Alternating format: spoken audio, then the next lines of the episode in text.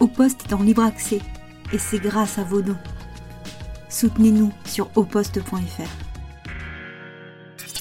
Bon les amis, j'espère que ça va. Euh, c'est la première dans ce dispositif. Monique est la première, c'est extraordinaire. Euh, c'est une tasse au poste comme tu le vois. Oui. Attends, je vais checker euh, la régie. Ah, c'est trop génial. Voilà, j'arrive dans deux secondes. Est-ce que vous pouvez me dire la régie si tout va bien? Est-ce que vous pouvez me dire si tout va bien? Je coupe la musique. Bonjour Monique, bonjour Monique, nous dit Sorcière, bonjour Spat, nous dit Spatouille, bonjour Ronan, 5 sur 5 dit, voilà. Ok, et qu'est-ce que vous pensez de ce euh, magnifique studio les amis? Ah la vache Est-ce que tu aimes le orange Monique? Pas beaucoup. Ah L'orange, le rouge, les, couleurs vives me vont très bien. Mais le noir aussi. Hein, Et le vert Et le vert, oui. Et le vert, le vert c'est quoi? C'est l'espoir oui, puis c'est parce que j'ai des yeux verts, alors du coup je me dis que c'est bien de. Ah Bref, voilà, c'est des petites coquetteries de bonne femme, tu vois. Ah ouais, très Ouais, bien. ouais. C'est- parfait, c'est parfait. Euh, et euh, on peut avoir de l'espoir en lisant ça ou? Ben, je trouve que oui, ça donne de l'espoir parce que ça, ça dévoile quand même les mécanismes euh, du fonctionnement de, de cette oligarchie dont aujourd'hui Emmanuel Macron est le fondé de pouvoir à l'Élysée. Et- Ah merde, j'avais déjà une question là-dessus. bon, voilà, bah, euh, bon, bah ok. Euh, Fondé de pouvoir, euh, c'est celui que tu décris page 13, je crois, voilà. Ah bon? Mais je- Page je- 13, je- j'aime- beaucoup cette expression. Euh, non, c'est pas page 13, mais je vais trouver. Bon, d'accord. Eh ben, L'expression est juste, c'est-à-dire qu'elle est, c'est une expression qui, est, qui a été construite à partir de données précises Oui. sur euh, la façon dont Emmanuel Macron a été élu, en, élu avec les guillemets qu'il convient de- d'employer en 2017, puis réélu toujours avec encore plus de guillemets en 2022. Donc euh, il- voilà, il est là pour faire, un- pour faire avancer, je dirais, le- une forme euh, d'autoritarisme, une forme euh, d'autoritarisme, d'accentuation euh, du système capitaliste dans cette phase néolibérale qui est celle que nous traversons, avec la financiarisation de tous les secteurs de l'activité économique et sociale, dont tout ce qui relève du bien commun. Et là, Emmanuel Macron a donné un grand coup euh, dans ce sens-là, avec une dégradation sans précédent des services de santé, d'enseignement, enfin tout ce qui relève du bien commun, pour que euh, bah, les investisseurs, les spéculateurs, les- les- tous les capitalistes qui ont les titres de propriété et l'argent qui va avec, puissent s'enrichir toujours plus, ce qui est le cas. Donc c'est très bien, euh, Monique Carrière, euh, par email, tu m'as dit euh, je serai là dès Pontromino. Euh, oh Oh. merde, Redis-le. Merde, j'adore cette expression. Potrominé. Oui, allez. Potrominé. Oui. Euh, tu es la première invitée à arriver en avance. Oui. Là, ça souligne ton professionnalisme. Je vais souligner le mien. C'était bien page 13. Emmanuel Macron rêve de généraliser en tant que fondé de pouvoir euh, de l'oligarchie. Fondé de pouvoir de l'oligarchie, c'est bien page 13 que tu le désignes. Euh, donc, ce, ce petit livre orange, Hmm. et ça c'est toujours malin quand on veut venir au poste, puisque tu vois, nous on Ah est ben, tout- c'est extraordinaire. Euh, je trouve que le, le rendez-vous est, est baigné d'une cohérence qui me touche beaucoup. Je pense que ça va aller jusqu'au bout comme ça, si tu veux. Le méprisant de la République, ça sort chez Textuel dans la collection de poche Petite Encyclopédie euh, Critique. Ça vaut 9,90 euros et ça les vaut, euh, ça les vaut grandement. Donc j'ai lu évidemment le livre, on va en parler. Le livre, euh, en gros, euh, si j'ai bien lu, c'est euh, de relever les mots qui s'ajoutent à la violence euh, économique, à la violence sociale, à la violence physique. Et en fait, c'est une sorte de carnet de bord, on pourrait dire, euh, de la lutte contre la réforme euh, ou la prétendue réforme des, des retraites. Et euh, tu prends cette, pour employer ce terme très, très à la mode, tu prends cette séquence pour essayer de décortiquer ce, qui, ce que veut dire en fait Emmanuel Macron, Gabriel Attal et tous les autres euh, pendant les, les six mois de cette bataille que nous avons perdue. Et je voudrais commencer par ça, Mm. euh, parce que toi, tu laisses entendre que on a beaucoup gagné dans cette bataille. Oui, c'est-à-dire que je, je- je pense sincèrement qu'on a gagné la bataille des idées. On a gagné une bataille idéologique euh, sans précédent euh, par une détermination très forte, une unité syndicale et politique inédite. Qu'est-ce que j'ajouterais d'autre? Et une, une majorité de la population active française qui ne s'est jamais démentie, majorité contre cette réforme des retraites avec le recul de l'âge de la retraite de deux ans, de 62 à 64 ans. Et euh, bon, Emmanuel Macron et les siens ont utilisé tout ce qu'il était possible d'utiliser dans la Constitution de 1958, euh, élaborée par le général de Gaulle après un coup d'État, et euh, pour faire passer cette réforme. Mais je veux dire, si on se réclame de la démocratie, comme il le fait continuellement dans ses discours, il a perdu. Si on se réclame évidemment d'un autre système beaucoup plus autoritaire, il a gagné. Mais dans la bataille des idées, nous avons gagné et nous allons continuer le, combat. Il y a des choses, à mon avis, qui se sont passées qui sont irréversibles. Je le sens comme ça. Et je ne suis pas la seule à le sentir comme ça. C'est-à-dire qu'aujourd'hui, ils n'ont plus que euh, bah, des manières, euh, ils n'ont plus que la pensée unique une forme de propagande qui est euh, sur toutes les ondes euh, officielles, y compris de services publics. La pensée unique, c'est beaucoup plus malin que le parti unique. Qu'est-ce que je pourrais dire Attends, on va, y aller. Ma, chère Monique, ah oui, non, mais moi je suis comme ça. Donc je sais que tu es comme ça, mais c'est qu'ici on a le temps. Alors, je fais une, petite. Je fais un petit point technique. Si je regarde de temps en temps ici, c'est que maintenant, comme tu le vois, j'ai un écran qui me permet de voir ce que les gens du chat disent. Parce que je vais te remonter les questions du chat. Super. Par ailleurs, sache que nous subissons un raid amical de host politique. Je ne sais pas si tu vois qui est host politique. Euh, euh, c'est, le complice euh, de Monsieur Usul. Ça dit quelque chose, Usul, ou même pas? Ah, Je suis désolée, tu sais, je sors de mon trou à moi.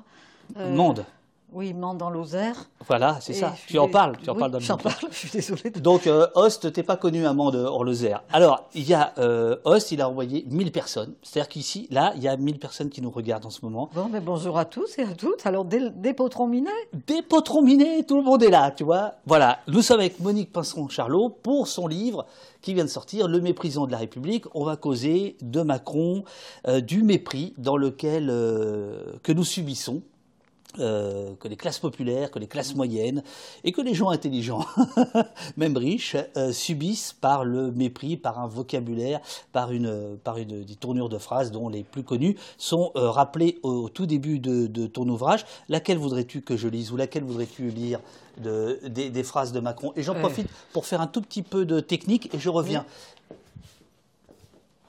Alors, une gare, c'est un lieu où on croise les gens qui réussissent et les gens qui ne sont rien. Et puis je cite celle qui est juste en dessous parce qu'elle est juste trop bien. Je ne céderai rien ni aux fainéants, ni aux cyniques, ni aux extrêmes. Alors là, c'est vrai que j'ai lu euh, deux petites phrases qui sont euh, avant la réforme euh, des retraites. voilà. donc là, il y a. alors si, là, là, c'est vraiment c'est trop fort. Là, c'est tout récent. 31 décembre 2022 pour les vœux d'Emmanuel Macron pour la nouvelle année qui aurait pu prédire la crise climatique voilà, ce sont des, petites phrases. Je continue mes commentaires. Vas-y, continue, Je, fais mes petits réglages techniques. Euh, tu es magnifique avec ton livre et cette tasse au poste.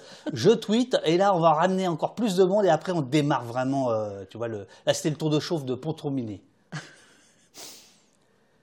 Est-ce que tu as une autre phrase à lire? Alors, ben, je vais lire maintenant euh, celle, qui, celle que j'ai utilisée euh, plus pour euh, ce petit livre. Euh, Macron, arrête de nous chauffer, la terre brûle. Ça, ce sont des expressions que j'ai relevées des manifestants. Libérer des managers, délivrer des employeurs, retraités, je travaillerai comme je voudrais. Voilà, pour montrer que le sens du travail, si on vit plus vieux, c'est tant mieux.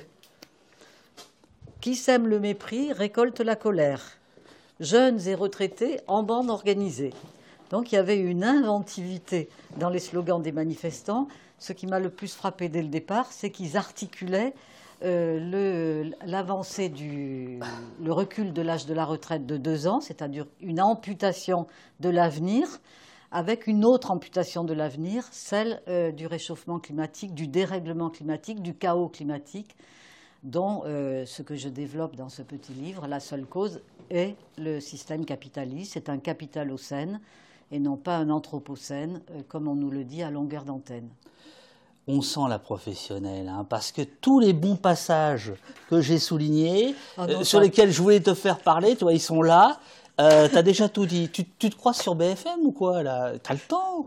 Je sais bien, mais j'ai tellement l'habitude d'être coupée et dans les émissions que maintenant, je, je, ça, ça, part comme une, comme une mitraillette, si tu veux. Ça, c'est intéressant. Oui. Est-ce qu'au fil de ton travail avec Michel, oui.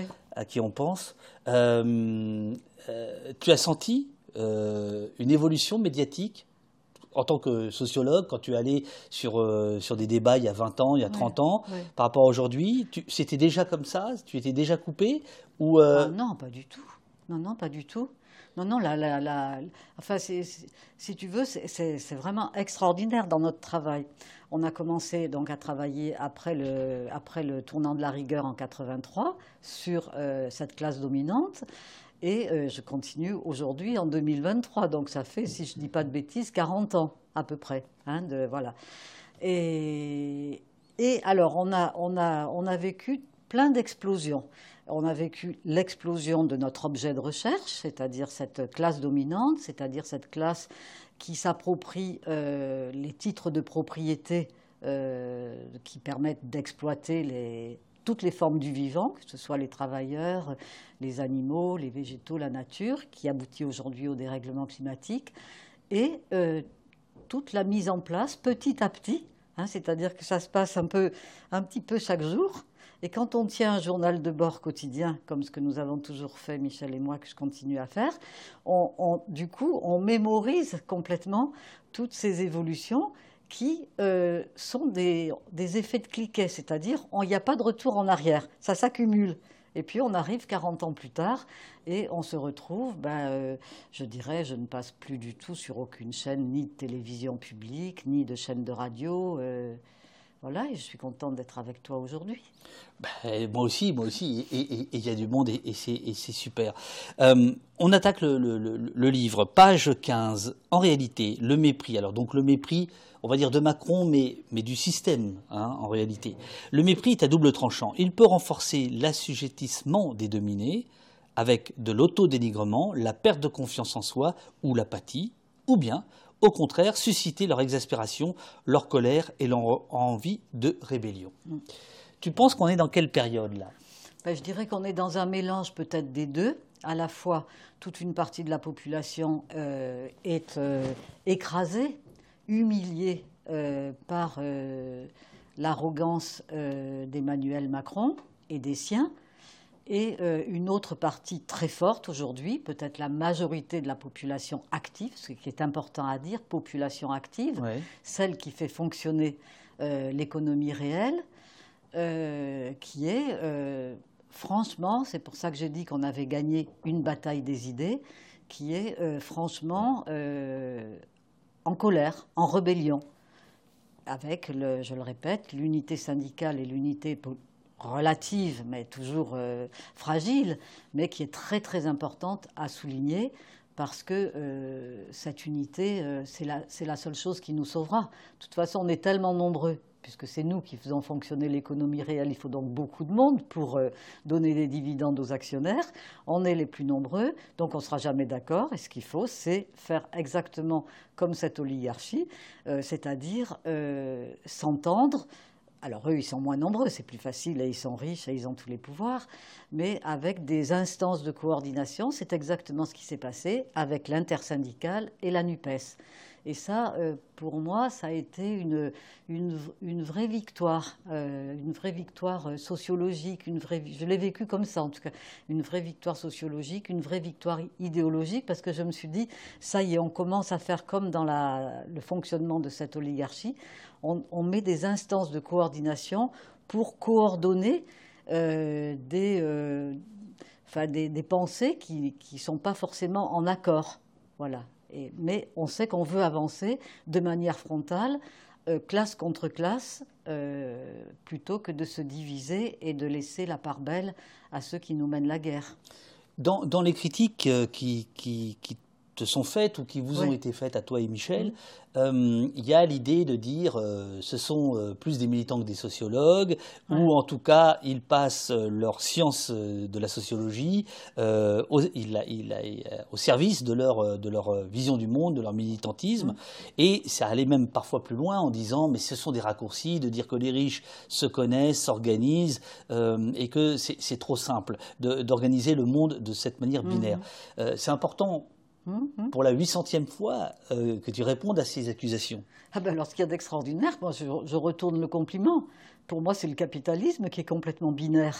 C'est-à-dire qu'il y a les détenteurs des titres de propriété qui leur permettent, avec le système capitaliste qu'on peut très bien abolir, comme on a aboli l'esclavage et le colonialisme, hein, qui donnent aux propriétaires de ces titres de propriété des moyens de production et d'échange, aujourd'hui des médias, aujourd'hui des cliniques, des, écoles privées, enfin vraiment ça s'est étendu dans tous les domaines de l'activité économique et sociale.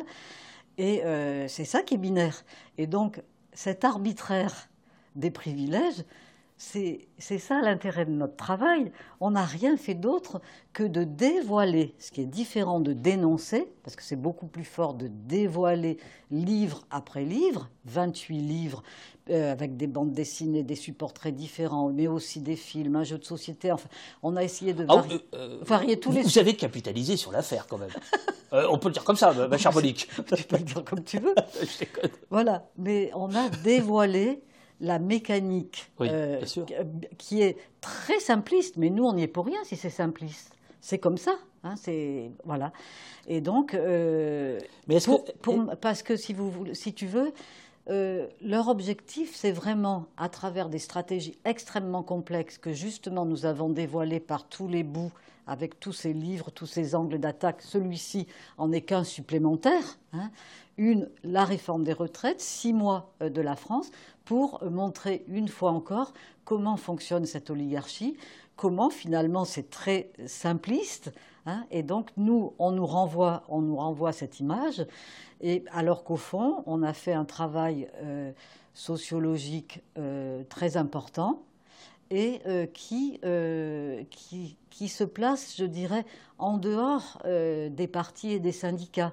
C'est pour ça qu'on peut, on peut travailler un peu avec tout le monde, euh, puisque euh, c'est un travail qui, qui, concerne absolument tous ceux qui sont euh, victimes de ce système. Page 25. Je t'écoute. Prends un petit verre d'eau. Mmh. Oui, c'est pas du café, les amis. Monique en a pris trop. Il n'y a, pas de vodka dedans. Hein. a pas de... c'est de, la, de la flotte de, fac. Euh, l'émeute de ne l'emporte pas sur les représentants du peuple et la foule n'a pas légitimité face au peuple qui s'exprime souverain à travers ses élus. Il faut le rappeler. Cette formule du chef de l'État, écrit-tu, prononcée le 21 mars 2023, lorsque l'usage de l'article 49.3 de la Constitution a permis de faire passer la réforme des retraites sans vote au Parlement, provoquant de nombreux mouvements spontanés à Paris et ailleurs, est non seulement dédaigneuse, mais inexacte concernant la légitimité des élections en France. Cette phrase, tu la cites à deux reprises dans le livre, elle est donc importante, elle est, mm. presque centrale, je la redonne. L'émeute ne l'emporte pas sur les représentants du peuple et la foule n'a pas légitimité face au peuple qui s'exprime souverain à travers ses élus. Il faut le rappeler. C'est Macron. Pourquoi cette phrase est choquante? Pourquoi cette phrase est dédaigneuse? Pourquoi cette phrase est menteuse?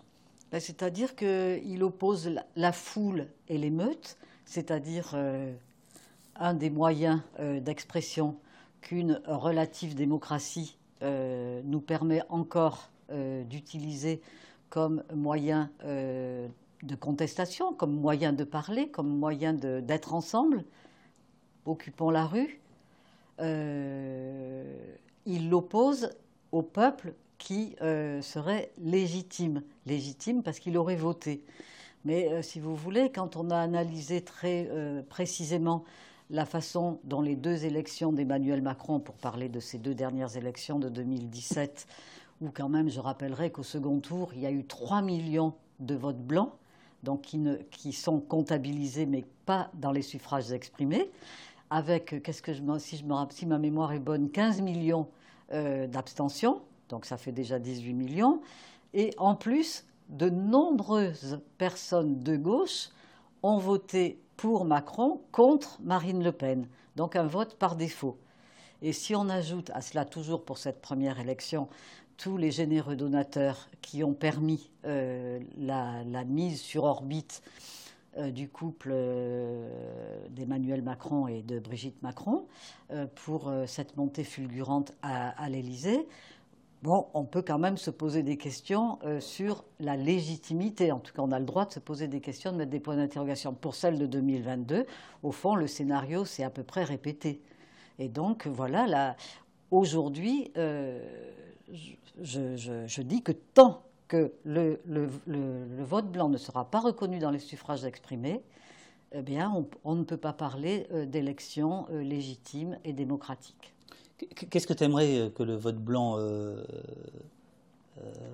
fasse exactement? Tu voudrais qu'il soit comptabilisé comment? Ça voudrait dire quoi, par exemple? Ça voudrait dire qu'il faut changer juste un tout petit article dans la Constitution. Euh, c'est qu'au second tour, par exemple, des présidentielles, ça ne serait pas la majorité absolue qui permettrait au président de la République de présider, mais euh, ça serait une majorité relative, puisqu'il y aurait toujours trois candidats. Hein, dans, le, le, vote blanc. Et euh, le plus probable, ça serait le vote blanc, c'est quand l'offre politique ne convient pas. Or, euh, je pense que dans notre pays, il y a aujourd'hui un, besoin de, renouveler euh, en profondeur, de mettre à la retraite, on va dire, la, Constitution de 1958 pour euh, une Constitution qui soit beaucoup, beaucoup plus démocratique. Il y a un point que tu, soulignes aussi, page 18 et, les pages précédentes, c'est l'immortalité symbolique au cœur de certaines institutions en harmonie avec les intérêts des dominants. Alors tu prends un exemple qui est l'Académie française, pour lequel on a, on a du respect, cette vénérable institution, enfin on s'en fout un petit peu. pourquoi, pourquoi tu fais une page là-dessus? Euh, en, quoi cette immortalité de certaines institutions agit sur nous, sur notre quotidien, euh, agit, euh, fait partie du mépris finalement des dominants sur les dominés?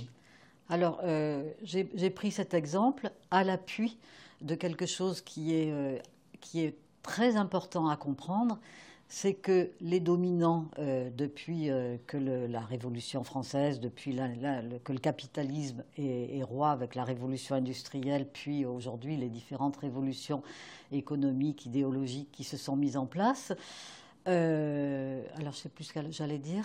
Ah, je ne sais pas ce que tu allais dire. Si, alors l'immortalité symbolique, c'est un, concept, je pense, de, Bourdieu, j'en suis même à peu près sûr, euh, qui est très important pour comprendre comment cette oligarchie, petit à petit, a tenté de prédater de manière durable, mhm. de manière séculaire, on va même dire, de génération en génération, les richesses et les pouvoirs à son seul profit, en créant, c'est arbitraire, en créant des dynasties familiales.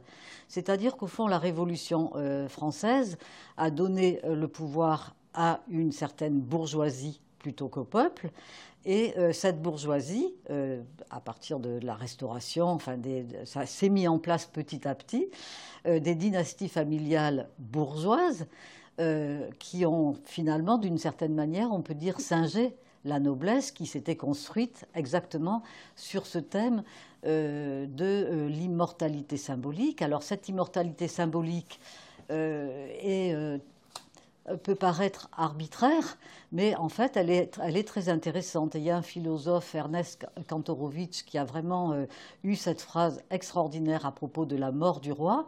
Le roi est mort, vive le roi, c'est-à-dire que la mort humaine n'est rien par rapport à la continuité dynastique. Et donc, en France, aujourd'hui, nous avons euh, ben, beaucoup de familles qui sont construites comme ça sur des dynasties familiales qui permettent, euh, comme je l'ai dit, que les richesses et les pouvoirs se transmettent de génération en génération. Vous naissez à Neuilly, vous naissez avec ces titres de propriété dans la bouche, vous naissez à quelques kilomètres de là à Bobigny, vous n'avez euh, que votre force de travail à vendre, que des chemins d'épines à, emprunter, que des difficultés, que la, galère et la galère et la misère alors que de l'autre côté, ça va être euh, l'immunité, l'impunité, la sécurité, les jets privés, euh, la richesse, la richesse infinie, quoi. Te voilà slameuse. J'essaye de m'improviser. C'est bon, c'est bon, c'est bon, c'est bon. bon. Euh, on me dit qu'il faut que je monte un peu ton son, donc je, je, je vais te poser une question. Ne t'inquiète pas, si je me lève pour aller à la technique, monter ton son, je t'écoute et tout le monde, euh, tout le monde t'écoute. Tu viens de citer Bourdieu et tu parles beaucoup dans ton livre euh, de la violence symbolique. Mm. Or, ce concept magnifique, on pourrait mm. dire de, de, de Bourdieu, est aujourd'hui mise à mal par euh, une partie des philosophes, on va dire euh, conservateurs ou mm. de droite, en disant la violence symbolique, ça n'existe pas. Mm. Il y a la violence, point barre, qui serait physique, mm. euh, mais la violence symbolique, ça n'existe pas. Est-ce que cette bataille des mots, évidemment, on, va la mener, mais qu'est-ce que, qu'est-ce, que, qu'est-ce que ça dit au fond d'après toi? Là, il faut que tu prennes au moins je te fais confiance. Tu, tu, tu, tu, vas parler le temps que j'aille régler ouais, Mais ça, c'est la pire des choses, c'est de faire un compliment pour que l'autre se sente euh, obligé. Non, c'est juste pour te dire, tu as, deux minutes fastoche. C'est parfait, c'est parfait, ça me va très bien. Ça me va très bien. Alors, ben, je parle à ton fauteuil, voilà. ce, qui me fait, ce qui fait quand même bizarre. Mais euh, c'est vrai que la, la violence symbolique, c'est un concept extrêmement fort euh, de Pierre Bourdieu et qui, pour Michel et moi, a été essentiel dans notre approche euh, sociologique parce que personnellement, ce concept nous a fait beaucoup de bien. Parce que au fond, euh, la violence symbolique, c'est la pire des violences, parce que c'est une violence qui est intériorisée dans une forme de timidité sociale par rapport aux dominants, euh, pour lesquels on n'ose pas, on n'ose pas les contredire, on n'ose pas penser que ce sont des prédateurs, que toutes nos misères proviennent euh, de leur prédation. Et euh, cette violence symbolique, c'est par exemple, vous vous placez avenue Montaigne devant euh, le grand magasin de la plus grande fortune de France, Bernard Arnault, de la plus grande fortune du monde aujourd'hui. Vous vous placez là et puis vous regardez les gens qui regardent les vitrines, qui regardent qui regardent les prix. Et euh, si vous leur dites, mais pourquoi vous ne rentrez pas? C'est un magasin et on a le droit de rentrer dans tous les magasins, l'entrée est libre, vous pouvez rentrer. ils disent, mais c'est absolument impossible, on n'a pas le droit de rentrer là, c'est pas pour nous, c'est pas pour nous. Et euh, euh, cette violence intérieure, intériorisée, est une violence qui vous paralyse, qui vous tétanise, qui vous empêche de penser le changement, qui vous, qui vous, qui vous sidère, qui vous paralyse. Je ne sais pas tous les mots qu'on peut employer et qui entraîne un fatalisme qui vous empêche alors qu'on est tellement heureux quand on, quand on voit clair, quand on comprend ce qui nous arrive et qu'on a le courage euh, d'affronter, d'aller au-devant, de parler, de dire quelle libération. C'est un petit peu, je dirais, la même libération comme si toi, tu étais euh, mon psychanalyste, tu vois, mon psychiatre, que tout d'un coup, tu aurais le bon mot et la bonne phrase pour m'aider dans mes propres euh, vieux démons. je ressortirais de cette salle orange, mais heureuse, je sais pas, tout d'un coup, tout se serait libéré en moi. Eh bien, la violence symbolique de Bourdieu, c'est vraiment un concept sociologique d'une importance capitale. Et pourquoi elle est, mise en cause? Je vais chercher ma souris en attendant, je te promets après, je te fais plus le coup. pourquoi elle est mise en cause aujourd'hui par euh, une partie des philosophes euh, médiatiques, euh, conservateurs, etc. Ben parce qu'elle est, elle est potentiellement, peut-être pas révolutionnaire, ça serait pas le bon mot, mais elle est potentiellement libératrice. C'est-à-dire que, et c'est d'ailleurs pour ça que j'ai dit au début de cet entretien que, et je ne suis pas la seule à le penser, que nous avions gagné la bataille des idées, euh, parce que maintenant, euh, on peut monter dans un taxi et parler au, chauffeur, ce qu'on ne pouvait pas faire euh, il y a 10 ou 15 ans, et est, tout le monde est en général d'accord sur le diagnostic d'une violence de classe, de être capable de, parler de la situation avec les bons mots. Et ça, c'est assez extraordinaire. Mais euh, ça ne veut pas dire que ça va vraiment euh, déboucher sur quelque chose de fort. Mais si on s'y met tous, oui, ça, on peut de manière. Euh, après, c'est un autre. en tout cas, déjà, moi, la bataille des idées, c'est quand même mon combat hein, comme sociologue. eh bien, cette salle orange te, t'est grande ouverte quand, tu veux. il y a euh, qui nous dit les héritiers sont morts, vive les héritiers. Et je, reviens à ce que tu disais tout, à l'heure. Et toi, tu as, un mot superbe. Tu, dis des, héritiers qui sont des, des morts vivants, en fait. Oui, c'est-à-dire que cette, immortalité symbolique, il faut bien qu'elle soit construite. Et donc, euh, tout notre travail à Michel et moi a été précisément euh, de travailler au plus près euh, des familles les plus anciennes, de l'aristocratie ou, de la, ou de la grande bourgeoisie, les plus fortunées, dans les beaux quartiers. d'être invité dans des cercles, d'être invité voilà, au plus près de, un travail ethnologique, un travail anthropologique, précisément pour comprendre comment euh, se produit euh, cette transmission.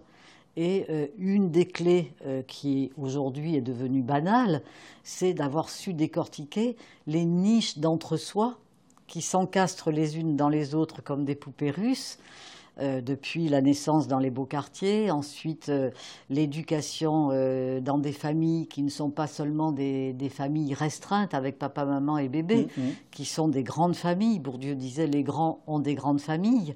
On, cousine large pour que s'il y a un raté, s'il y a quoi que ce soit, par exemple un enfant qui ne veut pas rentrer dans la finance, bah, qu'il aille faire autre chose pourvu qu'il soit au top.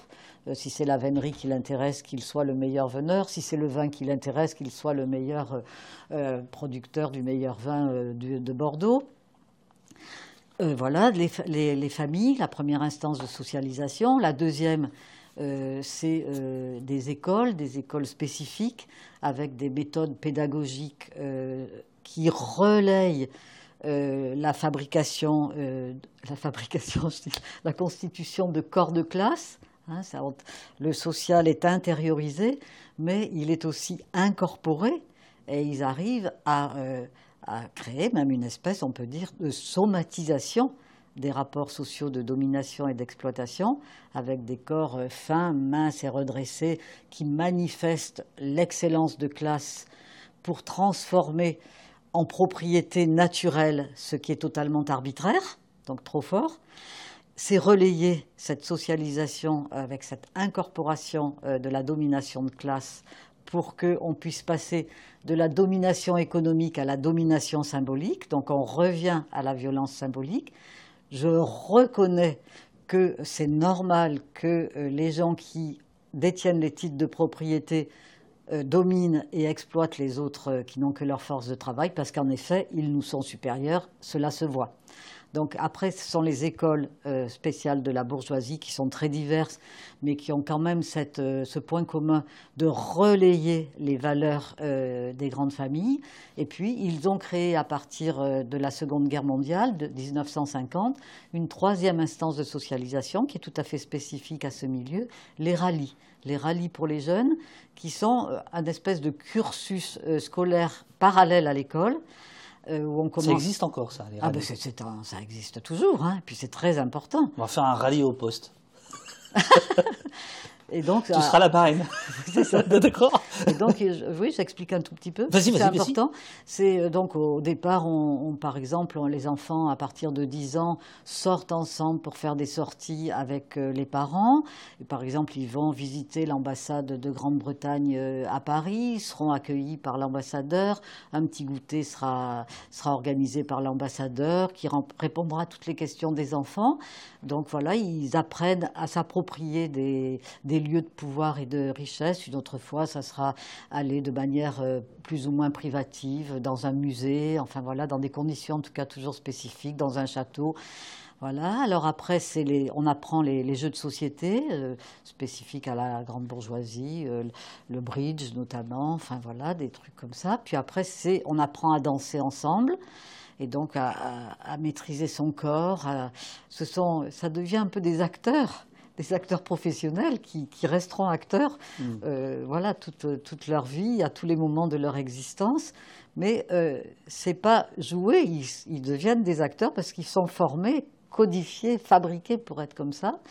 Et puis après, ce seront donc les grandes, les grandes soirées dansantes pour au final éviter les mésalliances parce que les rallyes, ça va leur permettre d'apprendre à aimer leurs semblables, aimer en amitié et en amour, reconnaître leurs semblables, afin que finalement le mariage qui, avant la Seconde Guerre mondiale, était très souvent arrangé par une tante qui était spécialisée dans ce genre de choses. Il n'y a qu'à relire les, romans de, de, Mauriac pour être dans le coup de foudre amoureux.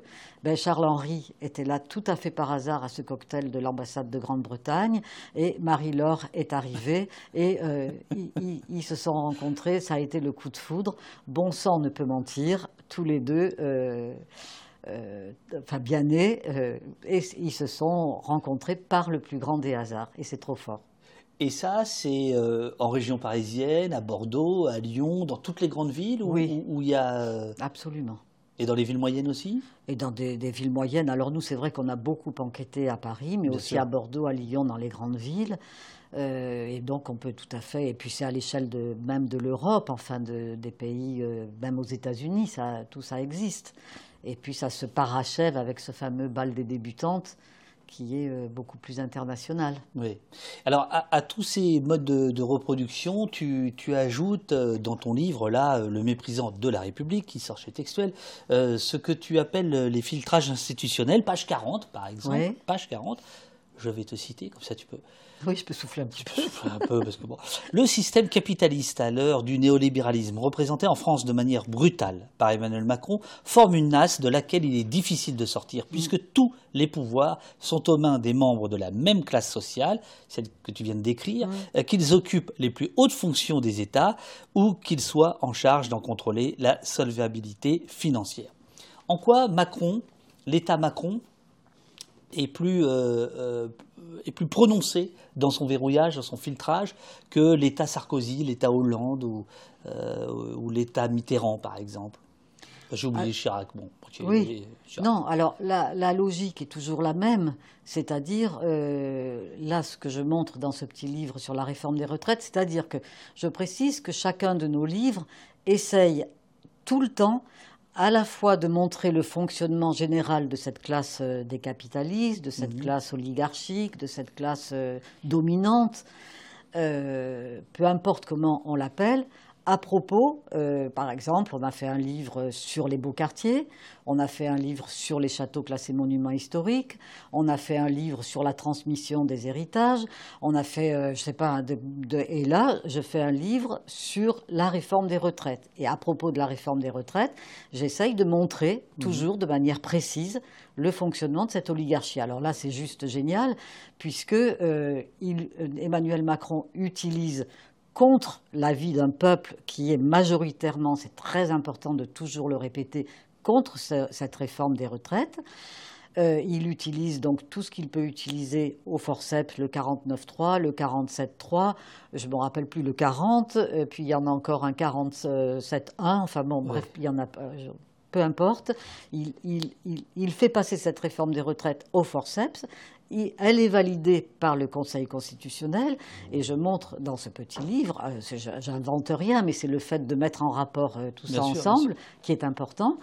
Euh, le, Conseil constitutionnel est une niche d'entre-soi supplémentaire, parce que les neuf sages, ils sont cooptés au sein de l'oligarchie. Hein. non seulement euh, c'est Laurent Fabius qui a été nommé. Alors tu parlais de François Hollande. Attends, il faut que je. Oui, oui. Euh, prends, un petit peu d'eau. Effectivement, tu parles de, tu vas parler à un moment donné de deux personnes, notamment euh, il y a Alain Juppé et une dame dont j'ai oublié le nom qui avait déjà procédé à des. Madame Gouraud, un nom, comme ça. Procédé à des, à des, des, réformes de retraite qui n'avaient pas abouti justement.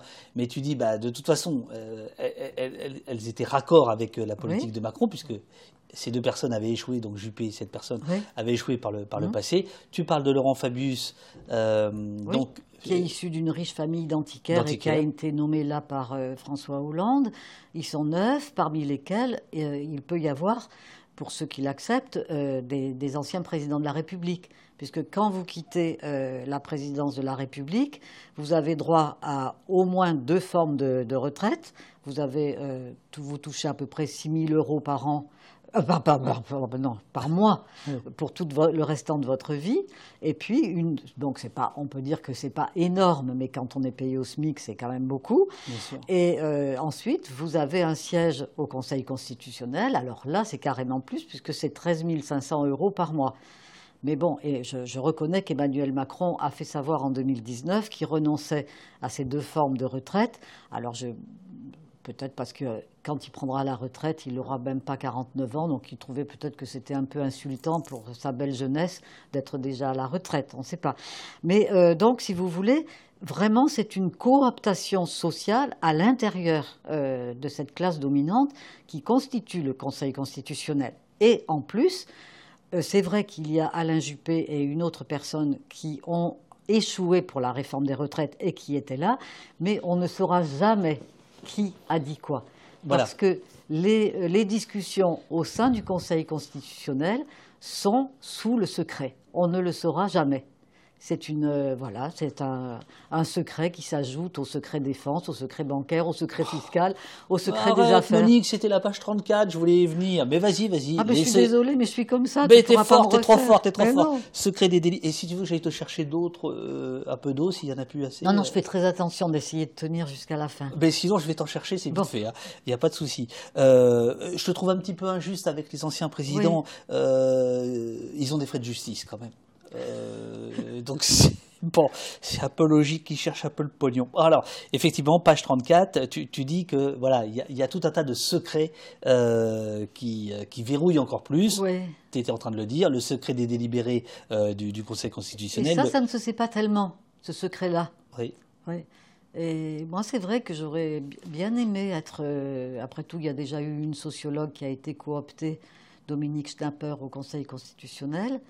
Euh, voilà, et ça aurait été bien qu'il. Voilà, mais il faut respecter, euh, c'est une condition, quoi.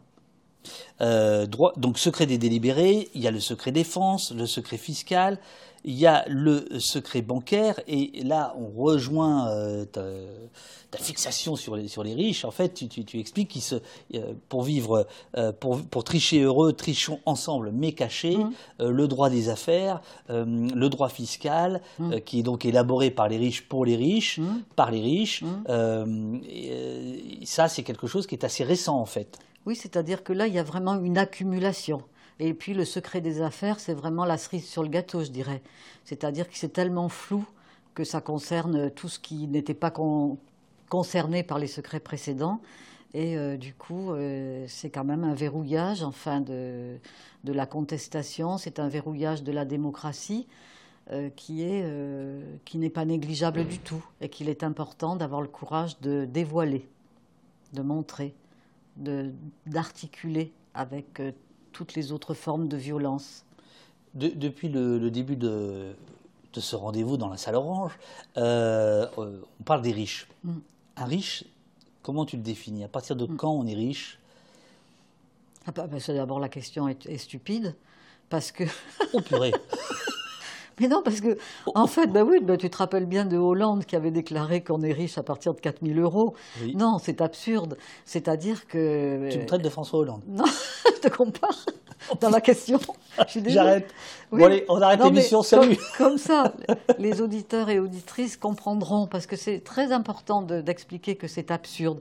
Parce que tout notre travail, et je suis bien placé pour parler de cette absurdité, bien parce qu'une des grandes découvertes euh, naïve de notre travail a été précisément euh, grâce au système théorique de Pierre Bourdieu que nous avons articulé au système de la théorie de l'exploitation euh, de Karl Marx, la théorie de la domination de Bourdieu nous a beaucoup aidé à comprendre qu'en réalité la richesse, depuis la construction de ces dynasties familiales, n'était pas justement de la richesse économique, Bien entendu, la richesse économique est la condition nécessaire, mais pas du tout suffisante. Mmh. La richesse euh, des riches, de tous ceux qui constituent ces dynasties familiales capitalistes, euh, elle est euh, articulée avec aussi de la richesse sociale.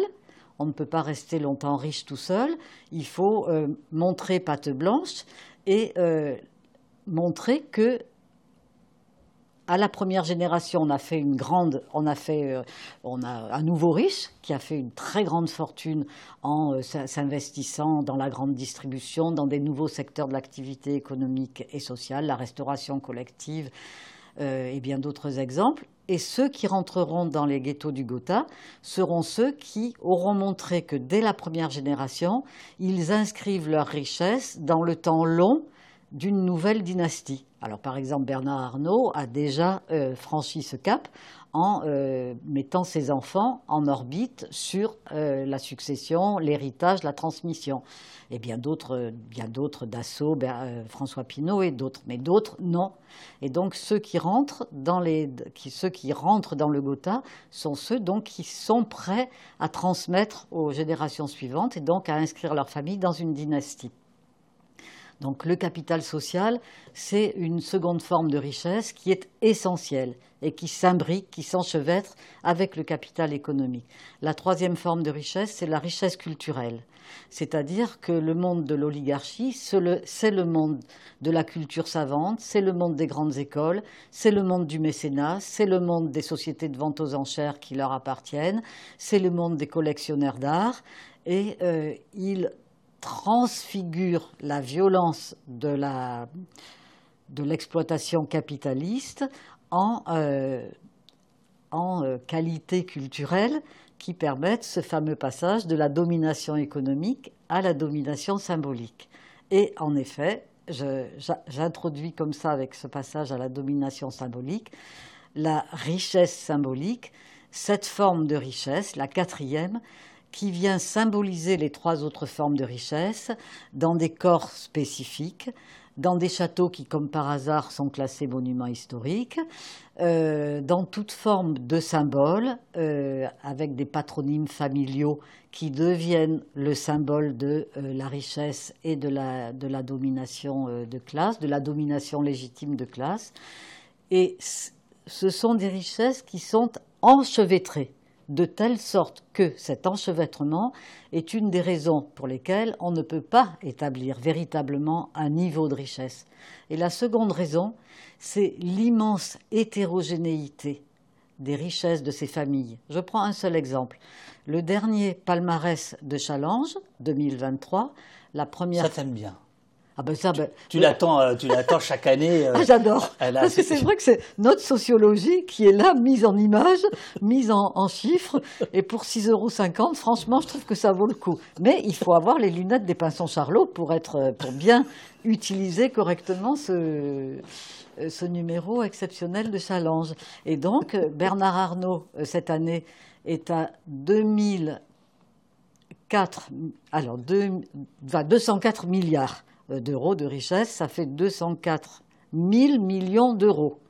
Je suis désolée, ce n'est pas, pas les chiffres de ma vie quotidienne, donc j'ai du mal. Donc moi, je comprends très bien, c'est à peu près les chiffres des donateurs euh, de, de Poste euh, qui font en sorte que nous ayons une salle orange, un studio comme ça. Ah, merci, merci beaucoup. Alors, donc, il est première fortune de France et du monde avec ça, fortune professionnelle. Hein. Et la 500e, c'est euh, la famille Roche et Beaubois dans l'ameublement un peu de luxe. Et eux, c'est euh, bah, c'est pas beaucoup. je crois que c'est 204, ça je suis pas tout à fait sûr, 204 millions d'euros. Et donc j'ai fait. Est-ce la peine d'en parler C'est si peu? Eh ben il y a donc entre la fortune de la famille Roche et Beaubois et la famille Arnaud, il y a 870 fois la fortune de Roche et Beaubois dans la fortune de Bernard Arnault. C'est un niveau de dispersion qui n'existe nulle part ailleurs. Et donc cette hétérogénéité fait euh, précisément que c'est difficile de définir un seuil. Ça n'est pas possible.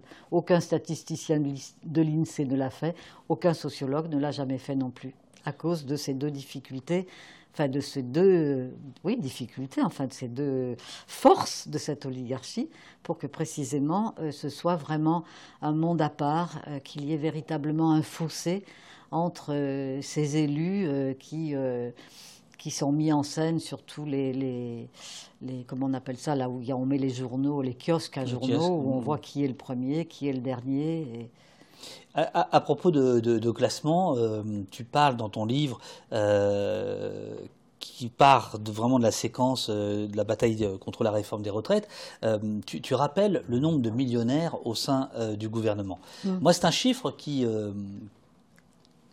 qui m'a vraiment beaucoup euh, frappé et marqué à l'époque. Mm. Euh, qu'est-ce qu'il dit exactement? Est-ce que tu peux rappeler le nombre de millionnaires, de ministres qui sont millionnaires en, patrimoine? Oui, c'était effectivement le premier gouvernement euh, d'Elisabeth Borne. Après, c'est vrai que, comme le livre a été, enfin bref, le livre a été publié, je n'ai pas réactualisé, mais il y avait 19 millionnaires, dont Elisabeth Borne elle-même. 19 millionnaires sur 41 ministres. Euh, dans, ce, dans ce gouvernement et évidemment le président de la République euh, lui-même. Donc c'est beaucoup. Et puis on peut donner un, autre chiffre. Euh, qu'est-ce qu'on peut dire Il y avait en 2000, ah, je suis désolée, là, il y a des fois où vraiment je mélange les pinceaux. Il y avait 300 millionnaires en France et aujourd'hui, il y en a. 3 millions. 3 millions de millionnaires en France. Donc il y a non mais alors vraiment c'est c'est un c'est un séparatisme des riches. Et c'est pourquoi euh, j'ai fait un chapitre sur euh, en 2020, le 4 septembre 2020, euh, Emmanuel Macron a fait une déclaration à propos du 150e anniversaire de la Troisième République sur ce que c'était que la République pour lui. Et donc, euh, c'est vraiment un, discours qui, qui, est, qui, est, a dégusté, hein, parce que, et notamment, il condamne toute aventure de séparatisme. Mais là, il pense euh, aux musulmans quand il emploie le terme de séparatisme. Et ce discours-là vaut est magnifique pour parler du séparatisme des riches. Parce que vraiment, s'il y a un séparatisme, s'il y a des, euh, des Français qui font sécession d'avec les autres, c'est bien euh, précisément les plus riches, en s'appropriant les richesses et les pouvoirs d'une façon telle qu'aujourd'hui, euh, on a des, tas de statistiques qui tombent tous les jours sur, euh, je sais pas, un tiers des, Français qui ne peuvent plus assurer trois euh, repas par jour, des étudiants qui vont à la soupe populaire, des, salaires qui n'augmentent pas, des, les fins de mois qui sont impossibles, avec des, richesses insolentes en millions et en milliards d'euros, avec des, des dividendes qui explosent. Euh, c'est juste incroyable qu'on accepte un système aussi, euh, aussi violent, hein, parce que c'est plus que des inégalités sociales, c'est euh, des prédations qui mettent à mal la santé et la vie des plus modestes. Il faut rappeler précisément à propos de cette réforme des retraites que si tout le monde doit partir à 64 ans, il y a une, inégalité dans les espérances de vie qui est énorme. Les ouvriers aujourd'hui ont six ans d'espérance de vie de moins que les cadres. C'est énorme. Donc, si vous voulez, euh, tout, est à l'avenant. Les inégalités s'accumulent dans le mauvais sens pour les plus pauvres et dans le bon sens euh, pour les plus riches. Alors, les, ministres ne sont pas, ne sont pas élus, euh, mais tu rappelles fort bien que les députés, euh, les, qui eux sont élus, mmh. euh, justement, très peu représentent, la classe ouvrière n'est quasiment pas représentée mmh. à l'Assemblée. Il y a une surreprésentation d'une, on pourrait dire, des, des, des milieux socioculturels, comment comment tu les décris, toi, déjà eh ben, Les classes supérieures. Classes supérieures, voilà. les, classes supérieures. Alors, c'est vrai que non, les statistiques sont, ben, sont effroyables. Hein. Je, je, suis désolée parce que j'ai l'air euh, de ne pas avoir une bonne mémoire, mais il y a des chiffres quand même que je n'oublie pas, que je retiens. Hein. Donc, les ouvriers et les employés qui représentent 47% de la population active ne sont aujourd'hui à l'Assemblée nationale macroniste, enfin depuis les élections de 2022, que 5,7% de, députés, et plus à la faveur des employés d'ailleurs que des ouvriers. Et puis, par contre, les classes supérieures, alors parce que dans, la nomenclature de l'INSEE, c'est plus euh, donc les, les, patrons, mais c'est surtout euh, les classes supérieures intellectuelles et les cadres supérieurs qui, eux, forment 22% de la population active, mais qui sont 72% à l'Assemblée nationale actuelle.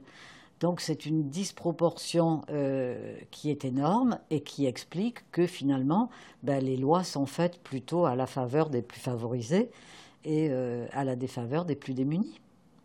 T'appellerais ça aussi euh, séparatisme? Ben, C'est une, une, des formes. Le séparatisme est composé évidemment, comme toujours avec l'oligarchie, on, comprend le séparatisme de la classe dominante en refusant ce qu'on peut appeler la pensée substantialiste. La pensée substantialiste, c'est quand on te présente, comme chaque jour sur euh, les ondes dominantes, on te présente un truc, une tranche de saucisson, une tranche de saucisson, une tranche de saucisson, et jamais le saucisson entier. C'est-à-dire qu'on ne met jamais en rapport la réforme des retraites avec euh, la richesse des plus riches, on met jamais en relation euh, les différents éléments. Et euh, nous, notre travail est précisément en ayant décidé au CNRS, avec notre statut de chercheur, de travailler sur la classe dominante si vous travaillez sur une classe sociale, forcément, vous entrez dans une pensée relationnelle où vous allez mettre en, rapport tous les éléments qui concourent à la domination de classe, que vous soyez dominé ou dominant. Et donc, je ne sais plus où j'allais, quelle était ta question? Tu t'en rappelles plus? Si, si, si, mais j'étais déjà passé à la, à la, ah, prochaine. Euh, non, non, c'était est-ce que c'est du séparatisme? Oui, c'est ça. Et, donc, ah t'inquiète pas, tu ne vas pas me prendre euh, comme ça au dépourvu. Non, mais oh, donc le séparatisme, c'est, euh, ça résulte de tout un travail sociologique de, de, dévoilement de secteur par secteur de tous les univers de la domination et de l'exploitation de classe pour arriver à aboutir à un tel constat en fait, tu m'avais perturbé avec ton saucisson. Je me suis dit, tiens, est-ce qu'elle fait du roussel euh, sans roussel Enfin, voilà. Page 32. Non, mais c'est bien de donner des images comme ça. Quand elles sont argumentées par, euh, tu vois, ça, ça parle, ça. Ah, mais tout à fait. Hein, mais c'est ce que Roussel dit aussi. Oui, c'est super.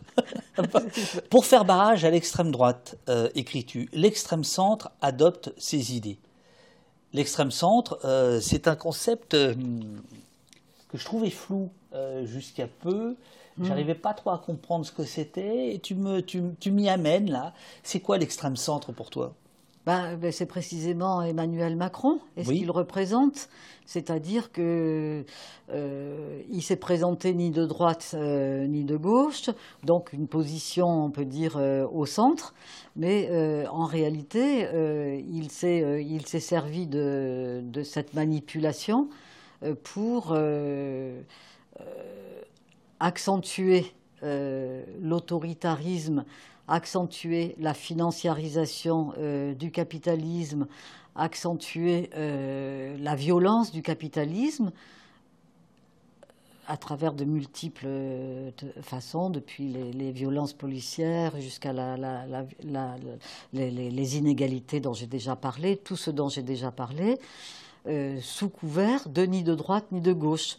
Voilà, et donc c'est extrême centre, c'est une façon de, euh, de renvoyer un peu l'image qu'on nous donne à nous, euh, gens de gauche, on est, euh, on est radicalisé, on est extrémiste, on est ultra-gauchiste, on est... voilà, et au, fond, renvoyer, un peu comme dans une cour de récréation, c'est celui qui dit qui est. Eh bien, moi, je, c'est des formules comme ça, je ne suis pas la seule, hein. mais franchement, c'est ah, bien de... pas tes petits camarades de, de cours de récré, quand même. Voilà, de parler de, capitalisme radicalisé, de parler d'extrême centre, de, euh, ben, d'extrême droite. Et Emmanuel Macron, quand il a, il a utilisé des, même des mots en, prenant, en empruntant à. tiens, regarde, oui il y a, euh, Thibault qui nous propose c'est l'extrême droite sans le racisme. Euh, il y a Linae qui nous propose l'extrême capitalisme. Linae qui tout à l'heure dans le chat disait qu'elle que ce que tu disais des grandes familles, euh, elle, l'avait vécu parce qu'elle en venait et qu'elle mmh. s'en était, euh, elle avait quitté. La preuve, la pauvre, elle se retrouve sur au poste. Donc euh, bon, c'est Cécile qui effectivement, elle a fait une certaine, une certaine démarche. Qu'est-ce que tu penses de ça? C'est l'extrême droite sans le racisme, c'est l'extrême capitalisme? L'extrême capitalisme et aussi euh, avec le, enfin, le racisme est là quand même dans notre société, qu'on le, qu'on le, oui, qu'on le veuille ou non. C'est, euh, euh, je veux dire, la, les, enfin, les, les, violences policières, les, les, contrôles aux faciès, tout ce que tu, tu tout ce que tu dévoiles, tout ce que tu dénonces. je veux dire, ça pourrait être supprimé si, si Macron le voulait. Enfin, si je ne sais pas comment. Je ne suis pas vraiment spécialisée, donc j'ai du mal, mais euh, on est dans une phase euh, d'un système capitaliste vraiment euh, qui, accroît avec le dérèglement climatique une violence systématique. Est-ce que tu dirais du haut de tout ton travail depuis un certain nombre d'années. Hein. Ah ben, on peut le dire. On hein. peut le dire. Ben, quand c'est 40 ans, c'est quand même énorme. Est-ce que tu dirais que la, la, la, situation dans laquelle on est est la, est la pire que tu, que tu aies connue? Ou il y a eu d'autres moments euh, 2008 euh, par exemple euh, Ah oui, non, non, là c'est clair. Enfin, j'y vois, je ne sais pas comment, peut-être que je suis, je suis trop bien placée pour le dire, dans la mesure où je je suis toujours sur ce même sujet, sur ce même objet de recherche. Et donc, je suis euh, une des mieux placées pour voir euh, l'évolution. Euh, c'est une évolution, comme je l'ai dit au début, c'est une évolution systématique qui ne, avec jamais de recul en arrière, que des effets cliqués qui se déclinent à l'échelle de la nation, qui se déclinent à l'échelle de l'Europe, qui se déclinent à l'échelle de la planète, sans retour en arrière possible. Euh, sauf évidemment une, euh, une, révolution, quelque chose de, de très fort. Hein. Euh, oui, les résultats de, nos recherches, de mes recherches actuellement, me font dire cela. page 51, il y a euh, le chapitre intitulé Le bruit assourdissant de la pensée unique. Franchement, ça me fait peine. Si tu veux que j'aille te chercher de l'eau, je, je, je, peux y aller. Hein. Non, non, non, non, je ça vois que tu prends goutte par goutte. euh, donc, euh, tu parles donc du rôle, du rôle des médias euh, et euh, tu donnes un exemple très précis. Janvier 2019, vous êtes invité pour le livre Le président des ultra-riches. Je suis tu es, seule. Tu, es, toute seule, pardon. Chez Ali Badou, le 2 février 2019. De, de, oui, voilà. Mm. Dans l'émission de France 5, c'est l'hebdo. Et en fait tu vas très peu parler, et puis surtout, euh, un passage va être coupé. Hmm. Et donc, tu en parles dans ton, dans ton bouquin. Là. Donc là, j'imagine que tous les gens qui ne regardent pas au poste, mais qui ne font qu'écouter, se disent, hop, là, ils, ils, regardent, là, tout d'un coup, ils, se disent, comment ça, un passage a été coupé, de la censure ou ça?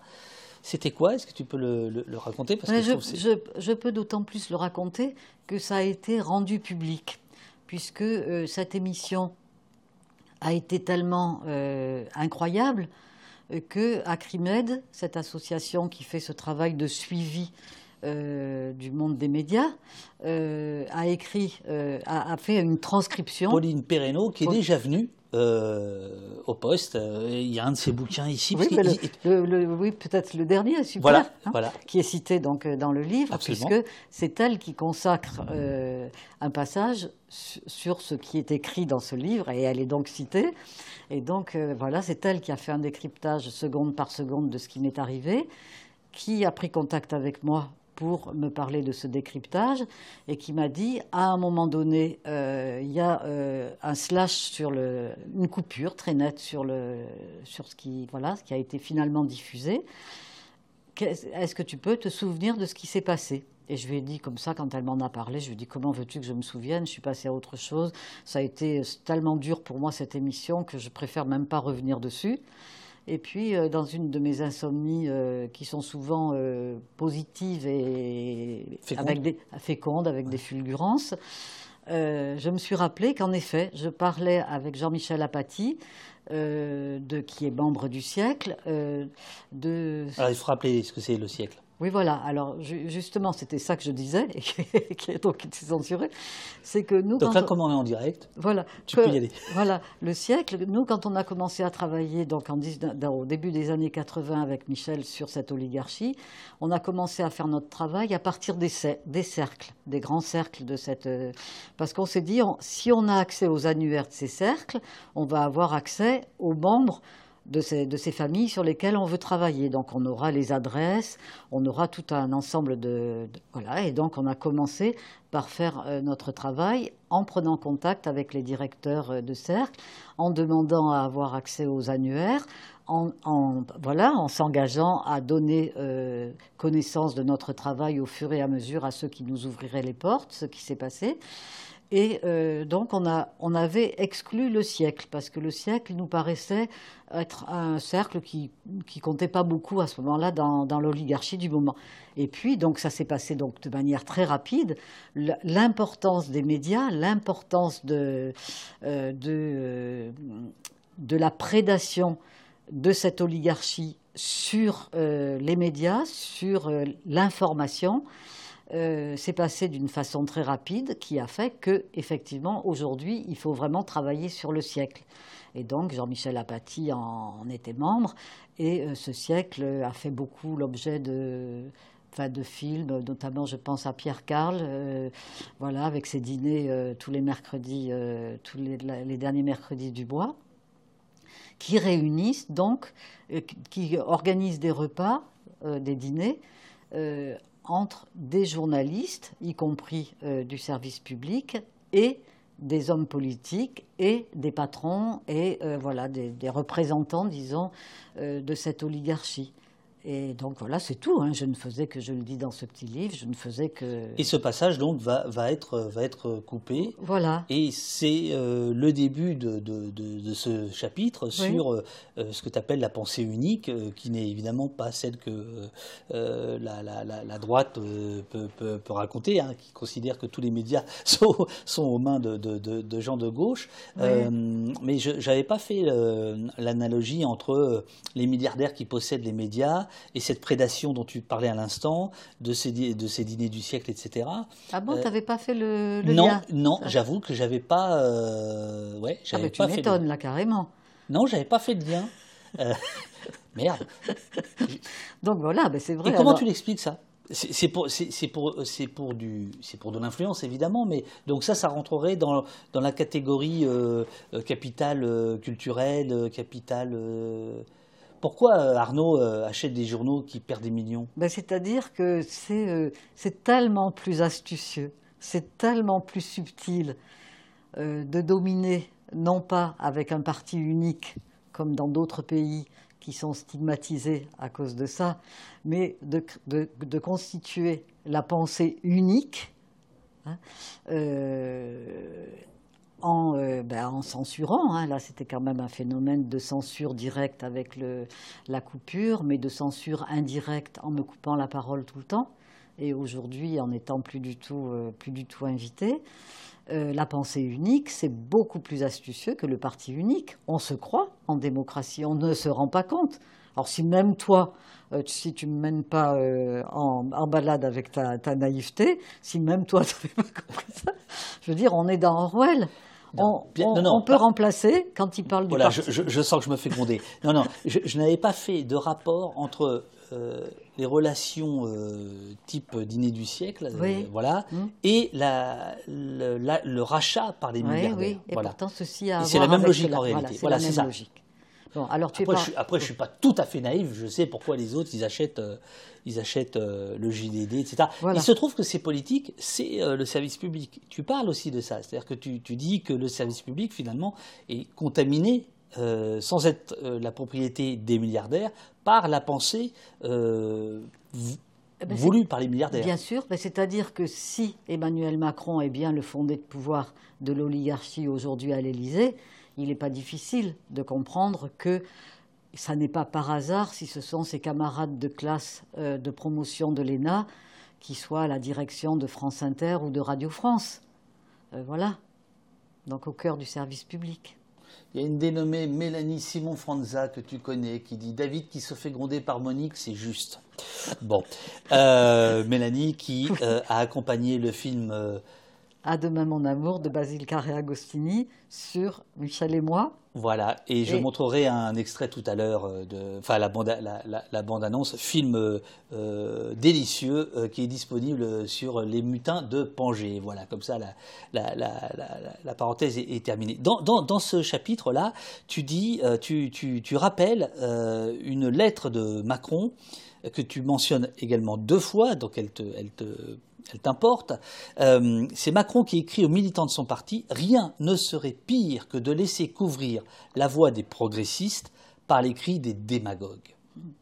Alors là, on est dans la pensée unique la plus, la plus incroyable, c'est-à-dire la disqualification de la parole de l'opposant. Enfin voilà, le- donc euh, c'est nous les démagogues. C'est les gens qui vont dans la rue. C'est Euh, ça, et lui et les siens sont des progressistes. C'est ce que j'appelle le, le niveau cours de récréation, quoi. C'est-à-dire, c'est toujours la meilleure défense, c'est l'attaque.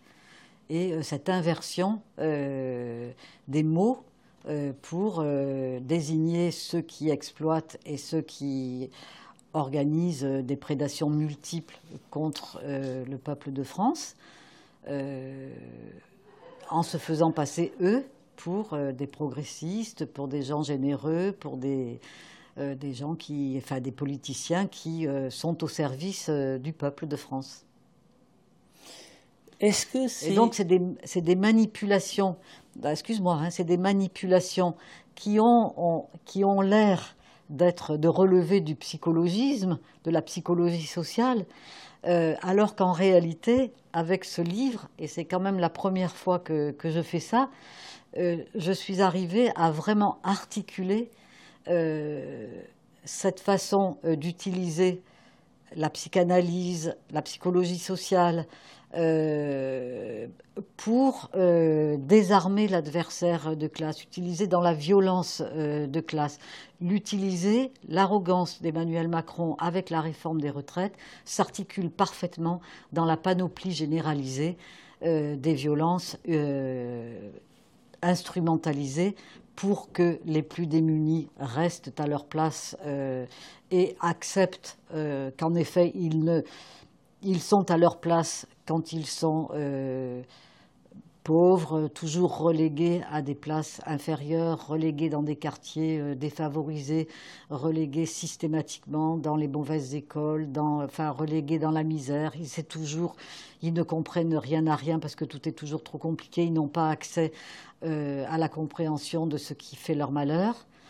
Euh, voilà. Et donc là, montrer que cette arrogance euh, ne relève pas euh, d'un trait de caractère d'Emmanuel Macron, mais que cette arrogance, elle est bien là pour masquer la logique de prédation du système capitaliste.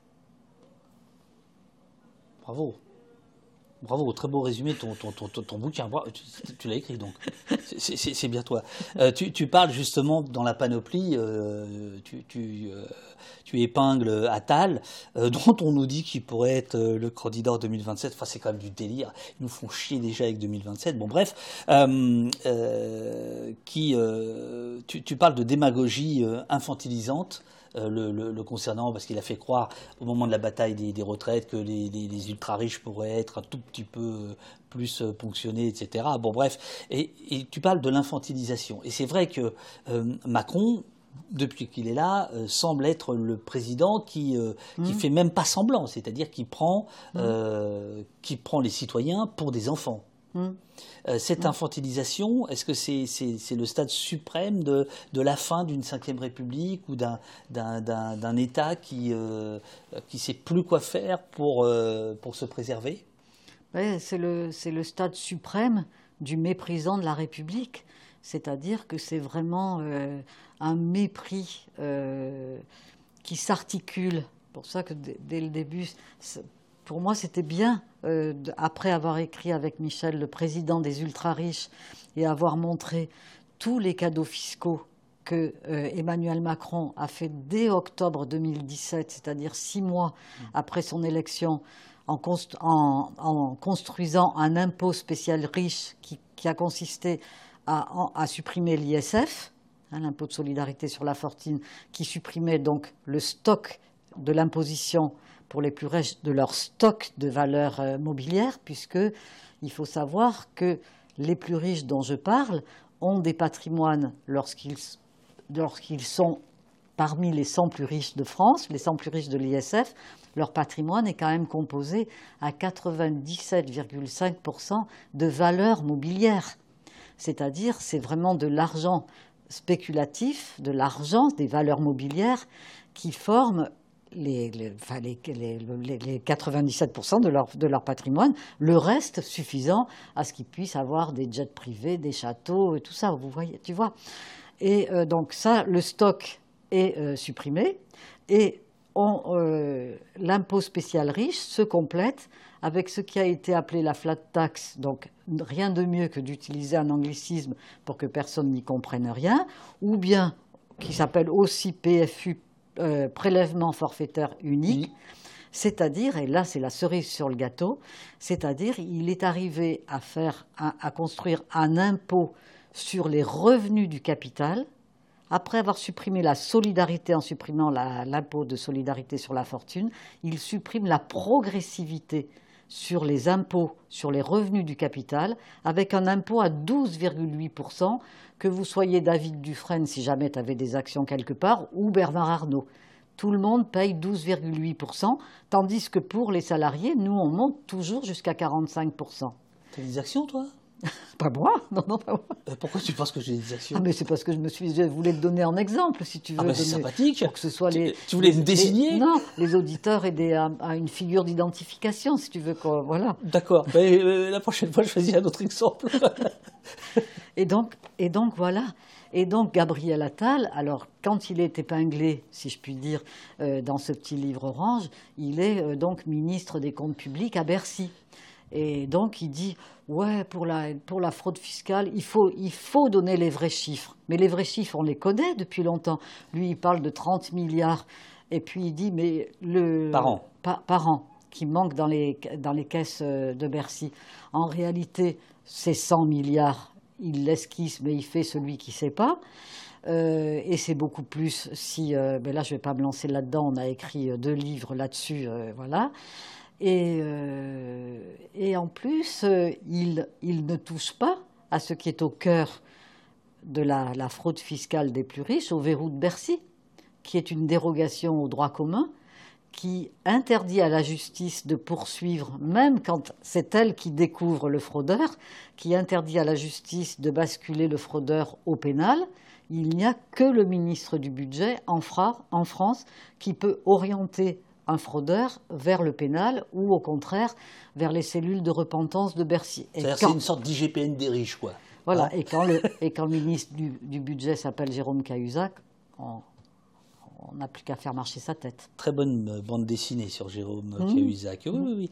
Et la phrase, la phrase de Attal, alors c'est ça qui est fou, c'est que c'était, euh, on l'a déjà oublié, et, et, et l'écriture, l'exercice du livre a quand même ceci de redoutable, c'est qu'il a de la mémoire je veux, c'est donc Gabriel Attal qui, parle, je veux que les condamnations pour fraude fiscale, donc tu viens d'expliquer que déjà, euh, pour être condamné fraude fiscale, il faut vraiment pas être aimé de, Bercy, quoi. Hein.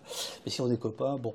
Bref, je veux que les condamnations pour fraude fiscale sans peine de privation de liberté s'accompagnent désormais de travaux d'intérêt général. En plus de payer son amende, le gros fraudeur fiscal ira repeindre le ben, le centre des impôts de Bercy. Hein c'est complètement délirant. Ah, ben, le mec, il Bon, donc là, là, tu dis, il nous infantilise. J'avais complètement oublié cette, cette phrase. C'est fou. On nous prend vraiment pour des. voilà. Et, puis là, ben, tout de suite après, il est nommé, euh, il bascule à l'éducation nationale, et puis on oublie. Et donc, euh, c'est ça la force de, de l'écriture, euh, c'est que ça reste et que ça permet de réfléchir de manière posée. Et euh, voilà, tant qu'on pourra euh, publier des livres, je pense que ça sera, euh, ça sera bon. Est-ce que tu as encore un petit peu de temps? Il est 10h14. Pour, Et y a, pour combien de temps encore? Un petit quart d'heure Ah ben ça va, non, non, ça va. Ça, va, oui, ça Euh, va. Je vais prendre quelques questions du, du, du, du chat maintenant. Euh, alors attendez, euh, il, faut, il, faut, il faut que je les trouve. Alors attends, sur Macron, il y a quoi Allez, j'y vais. Je, c'est des questions qui sont remontées par Pauline, qui est souffrante. Go, Pauline. Macron ne s'adressant qu'à la petite partie de la plus riche de la bourgeoisie. Ces petites phrases sont-elles des marques de mépris ou bien juste des gages adressés aux très riches C'est euh, la tête Cheka qui te pose cette question. Ben, c'est effectivement c'est les, deux. Le, mépris de classe euh, à l'égard euh, donc des, plus démunis, à l'égard de, ceux qui font fonctionner le monde de l'économie réelle. Le revers de la médaille, c'est effectivement, c'est bien de dire les choses comme ça, c'est des, gages qui sont donnés à l'oligarchie. Vous en faites pas, je fais le job. Je fais le job.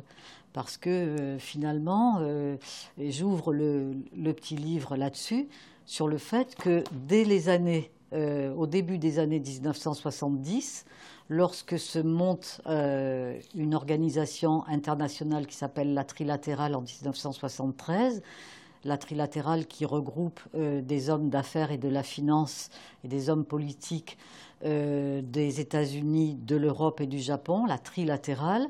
Euh, il y a une introduction euh, dont une partie a été rédigée d'ailleurs par un sociologue français, Michel Crozier, qui, dont je reprends quelques extraits, et qui dit que désormais la démocratie est va être incompatible avec le développement du capitalisme.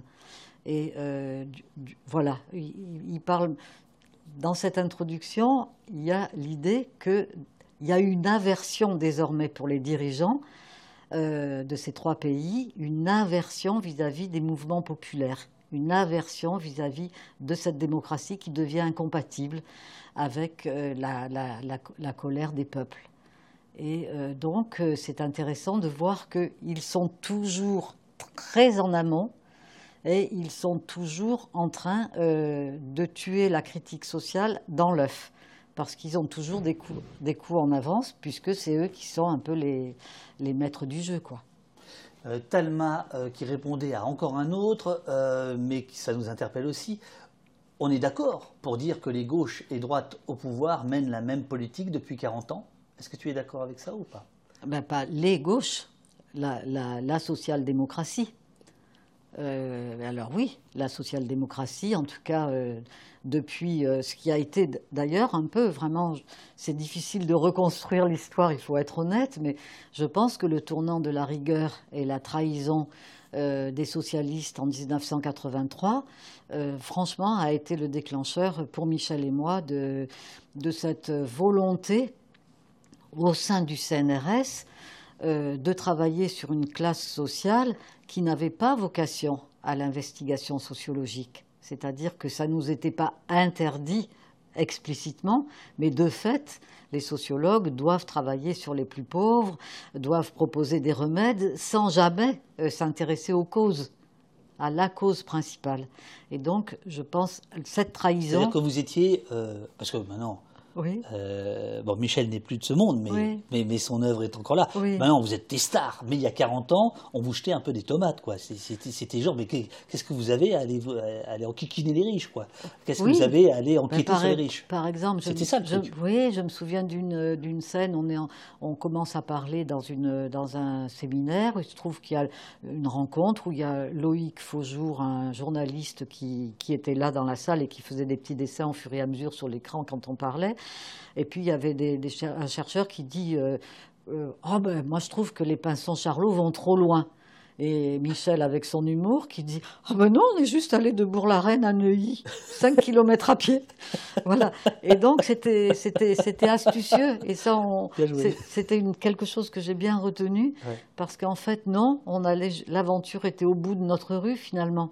Et euh, c'est intéressant de se rendre compte à quel point euh, cette oligarchie a su créer un séparatisme et une violence symbolique telle que même les chercheurs qui se spécialisent sur les rapports de classe, sur la domination, même les chercheurs les plus marxistes qui soient, euh, ne travaillent pas parce que c'est euh, ben, je pense que c'est nous ce qui.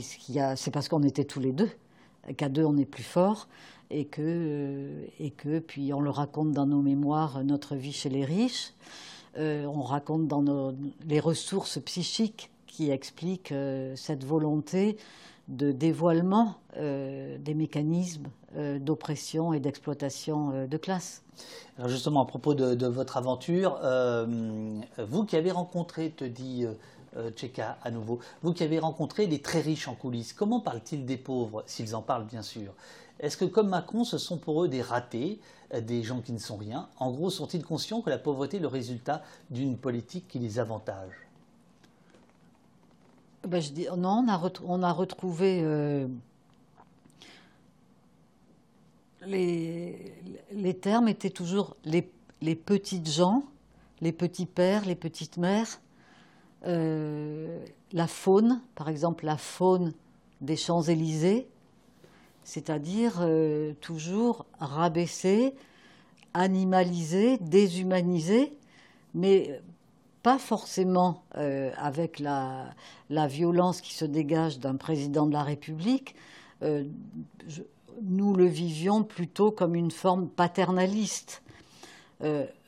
voilà, mais c'était euh, euh, c'était plus paternaliste, mais c'était ça faisait vraiment partie de la panoplie de leur vision euh, de leur vision du monde.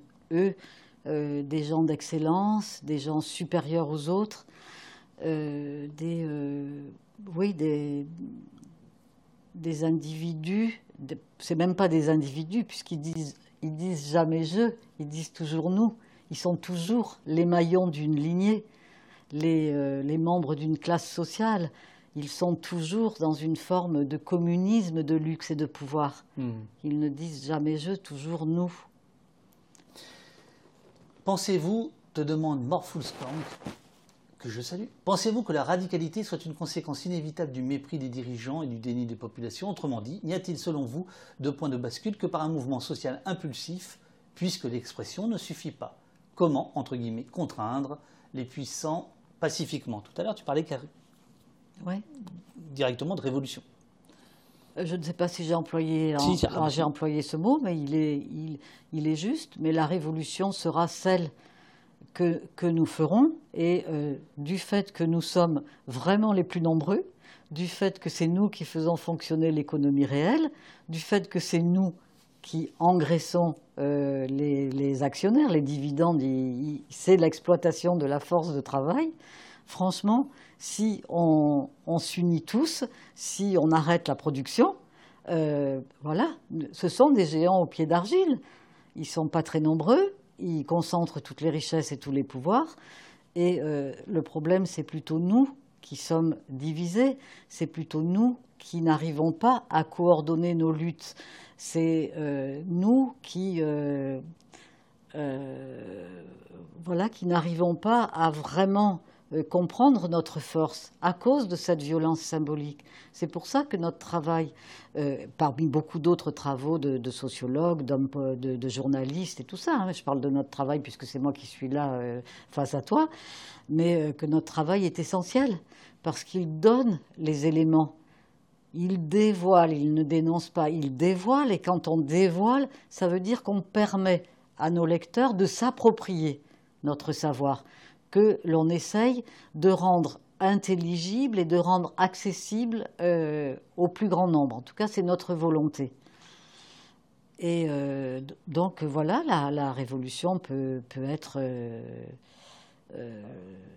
peut être pacifique, mais bon, c'est, c'est, ça ne sera pas une partie de chatouille, quoi. Il faut quand même. ça ne sera pas une partie de chatouille. Excuse-moi, je ne pensais pas te faire rire. c'est drôle. Alors que je t'ai pas touché, hein.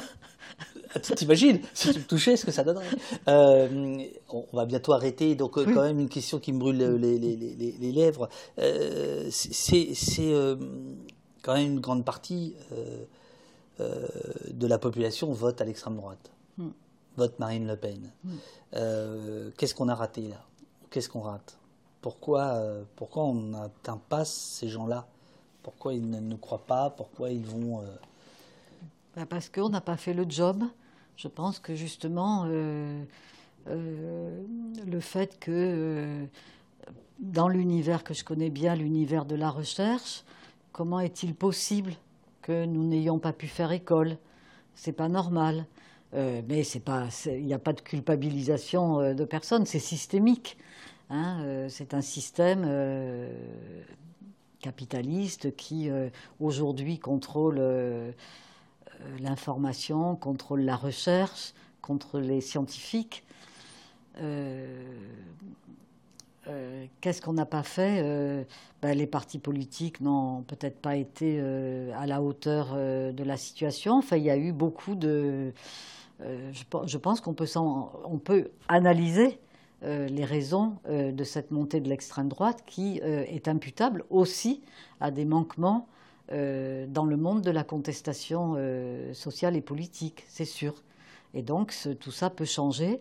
Et les, ouvriers, les gens du peuple qui, qui se sentent concernés par l'extrême droite peuvent basculer, mais vraiment en un quart de seconde, euh, autrement, c'est-à-dire que c'est une, forme de c'est une forme de révolte, c'est une forme de et c'est à nous de savoir analyser ça justement, de leur montrer que l'extrême droite est la fait est la, est la, le côté pile de la même pièce de monnaie euh, que le face d'Emmanuel Macron. Est-ce que tes bons amis depuis 40 ans, les très riches, les, les, hmm. riches, les bourgeois, est-ce qu'ils se préparent à une arrivée de l'extrême droite? Est-ce qu'il la favorise Est-ce qu'il s'en accommoderait facilement? Ou... Ben, c'est-à-dire que les, frontières sont quand même floues, de toute façon, d'ores et déjà, et elles l'ont, toujours été. Euh, elles l'ont toujours été. L'extrême droite euh, a toujours été présente euh, dans les beaux quartiers, a toujours fait partie de, de, cette classe sociale. La, la, famille Le Pen s'est quand même aussi constituée, on peut dire, en dynastie. Avec euh, ça, on l'a écrit dans un petit livre, Sociologie de la bourgeoisie. On a fait un encadré euh, quand la noblesse euh, vient au secours du peuple. voilà, il y a beaucoup de gens de l'ancienne aristocratie qui sont à la tête du Front National. donc, donc voilà, c'est une. ça fait partie le Front National, pour moi, les responsables du Front National font partie euh, de cette oligarchie et ça se manifeste euh, par leur vote au Parlement par rapport au dérèglement climatique, par rapport à beaucoup de la réforme des retraites. Enfin, voilà. Ultime question, ma chère Monique. Après, je te libère. Qu'est-ce qu'on a fait pendant une heure et demie là au poste ce matin? Ben, moi j'ai bu mon verre d'eau, j'arrive là au bout. Euh, ben, qu'est-ce qu'on a fait? On a eu une belle, enfin une belle, un, échange. Et je te remercie beaucoup pour le temps que j'ai eu. Je remercie beaucoup les, auditeurs, enfin tous tes compagnons et compagnes de route euh, pour euh, cette émission, parce que ça fait du bien de ne pas être stressé, d'avoir du temps pour parler et du temps pour pour essayer d'aller vraiment, enfin ce que j'ai essayé de faire, d'aller au fond des choses avec une sincérité et une, une franchise qui est une forme de, de courage qu'il faut, faut avoir. Et je suis, voilà, je suis âgée, je voudrais que ce, ce courage-là, ce que je suis, soit euh, euh, entraîne des vocations, euh, entraîne des. Voilà, soit voilà. Merci beaucoup, madame, pour cet entretien et la justesse de vos paroles. C'est Roland qui dit ça. Morfulskank qui te dit merci à toi, euh, Monique. Euh, merci beaucoup, madame, nous dit euh, Sherpa des Neiges. C'est toujours aussi agréable et instructif de vous écouter. Seigneur Polos nous dit merci pour cet échange. Florent Calvez, que je salue, auteur d'une magnifique bande dessinée avec Fabien Jobard sur la police, que je te conseille, mhm. te remercie. Voilà, ça n'arrête pas. Merci. Monique la meilleure, nous dit Mélanie merci pour votre travail. Elle nous dit encore un autre, Renan, c'est toujours un plaisir. Euh, elle fait aussi de la transmission, c'est super, nous dit Durdenov. Merci beaucoup, madame, pour ce moment. Nous dit Atika, merci pour cet échange. Nous dit R4, ST4, NT4. Euh, Gricou, merci Monique, c'est toujours un bonheur de vous écouter. Bien, bel exposé, on ne pourra pas dire qu'on ne savait pas, euh, nous dit Médoul, etc., etc. Un grand merci de la part de tous les oiseaux de passage, nous dirons. Oh, super. Les petits pinsons. Les petits pinsons. super, merci. Merci pour cette force, ça en donne à tout le monde, euh, nous dit Ange. Merci pour votre courage, nous dit Père Courgette. Euh, faut que je change de lunettes parce que j'ai du mal à voir, putain. Merci madame. Toujours marraine de colère du présent d'Arras Oui. Voilà. Euh, merci d'un vilain petit canard d'une famille de bourgeois, nous dit euh, Linae, on en a parlé tout à l'heure. Je connaissais vos travaux, mais c'est toujours un plaisir de vous écouter, euh, nous dit Donne la papate, etc. etc. Alors, Monique, je vais te raccompagner. On va faire une petite photo, si tu veux bien, pour la vignette. Je vais donc mettre la bande-annonce du film, puis après, ce sera... vous m'attendez. Je me fais un petit café, j'arrive dans, dans cinq minutes, mais je raccompagne Monique. Monique, où est-ce que tu veux que je mette ton livre? Parce qu'ici, ce sont que des bouquins, des, invités de... Ah, mais c'est génial. Mais c'est toi qui décides. Hein voilà parce que la meilleure réponse. C'est moi qui décide. Oui, c'est toi qui décides. Parce que si je te dis mets-le sur la tête comme un, avec un, comme un chapeau, tu vois, tu l'ouvres. Voilà, comme ça. Après, les autres, ils vont dire ah non, on change de chapeau. Merci beaucoup, Monique. Merci, merci à toi et merci à tous.